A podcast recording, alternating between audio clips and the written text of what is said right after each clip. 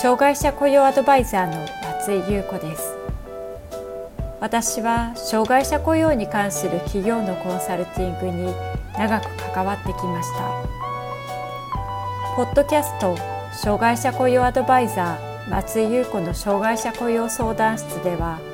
障害者雇用に関する質問に対してその問題解決や新たな視点をお伝えしていく番組です。企業での障害者雇用が進んで働きたいと願っている障害者の方が一人でも多く働けるようになればと願っています。それでは本編のスタートです。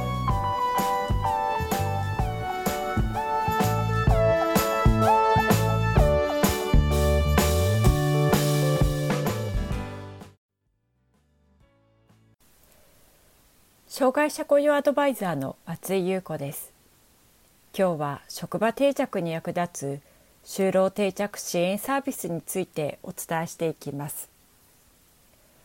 障害者を雇用した後は働いている障害者に長く働いてほしい職場の戦力となってほしいと思うものです。しかし職場定着しない障害者も多くいるのが現状です。特に精神障害者の職場定着は他の障害種別に比べて低いこともあり国として障害者の職場定着に力を入れることになりました。そこで2018年4月から就労定着支援サービスが新たに作られています。この就労定着支援サービスは改正障害者総合支援法に基づくサービスです。一般就労している障害にある方が長く職場に定着できるようさまざまなサポートを行います。定着支援はこれまでも就労までを一貫してサポートする就労移行支援事業所や生活と就労を一体的に支援する障害者就業生活支援センターなどが中心になって行ってきました。しかし就労移行支援等を利用し一般就労に移行する障害者が増加していく中で就職した障害者のサポートも増えていきます。すでにたくさんの就労者を抱えている就労支援機関ではサポートが追いついていないことがすでに顕在化していました。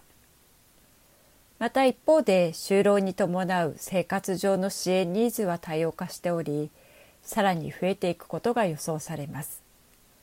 そのため就労定着支援のみに特化し就労に伴う生活面の課題に対応したり職場と家庭との連絡調整などの支援を一定の期間行う就労定着支援サービスが創設されることになりました。就労定着支援サービスでは就労している障害者が職場定着できるようにまた就労に伴う生活面の課題に対応できるよう職場家庭との連絡調整などの支援を一定の期間にわたりサポートすることが目的とされています。対象者は就労移行支援などを利用して一般就労した障害者で就労に伴う環境変化により生活面の課題が生じている人が対象になります。就労移行支援就労継続 A 型 B 型自立支援生活介護を利用して就職した人が受け入れるサービスです。障害者手帳を持っていない場合でも福祉サービスを利用して一般就労した場合には利用することができます。福祉サービスを利用しないで特別支援学校卒業後にすぐ一般就労した人やハローワークの紹介で一般就労した人は対象外となります。支援内容は障害者との相談を通じて生活面の課題を把握し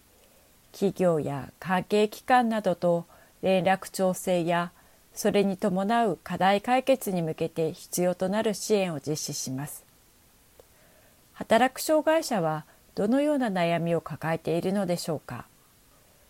例えば就職したばかりの人であれば職場に慣れることができるだろうか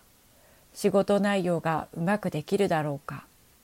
職場の人は受け入れてくれるだろうかなどの心配があるかもしれません。また就職してしばらくすると今後のキャリアについて相談したいとか配属先や仕事内容が変化するなどの環境の変化や上司や同僚が変わりうまくコミュニケーションが取れないなどの悩みが出てくるかもしれません。雇用契約を今後更新してもらえるか会社からの評価などに対して納得がいくものでない場合どのように伝えたらよいのかわからないということもあるかもしれません。悩みは職場のことだけではありません。働き始めてしばらくすると不安はあっても自立した生活をしてみたいと思うかもしれませんしまた家族との関係に悩んでいたりもっと生活のためにお金が必要だということもあるでしょう。このようなさまざまな問題に関して具体的には企業自宅などへの訪問や働いている障害者が来所により生活リズム家計や体調の管理などに関する課題解決に向けて必要な連絡調整や指導アドバイスなどの支援を行うことになります。サービスの利用は3年間という期限が設けられています。一般就労してから6ヶ月を経過してから就労後3年6ヶ月までの間利用することができます。原則利用期間は最大3年間となっているので利用期間終了後は障害者就業生活支援センターなどの地域の支援機関と連携を図りながらサポート体制を引き継いでいくことになります。企業ではこのようなサービスを活用しながら職場定着を図ることができるでしょう。しかし就労定着支援サービスがあるからといって企業は定着支援を外部の機関に頼りっきりにならないようにしてください。雇用している障害者の責任はあくまでも会社にあります。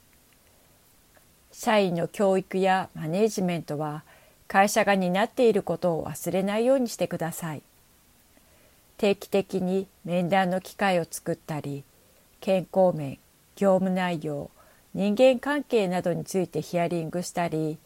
どのような悩みや心配事を抱えているのかについてコミュニケーションを図ることが大切です。そのためにも話しかけやすい雰囲気づくりが不可欠となります。本日の障害者雇用相談室以上になります。聞いてくださってありがとうございました。障害者雇用相談室ではあなたの会社で取り組んでいる障害者雇用に関する情報をお聞きしたいと思っています。あなたの会社で職場定着のためにしていることや秘訣などありましたら、障害者雇用 .com のホームページにあるアドレスへお寄せください。お待ちしております。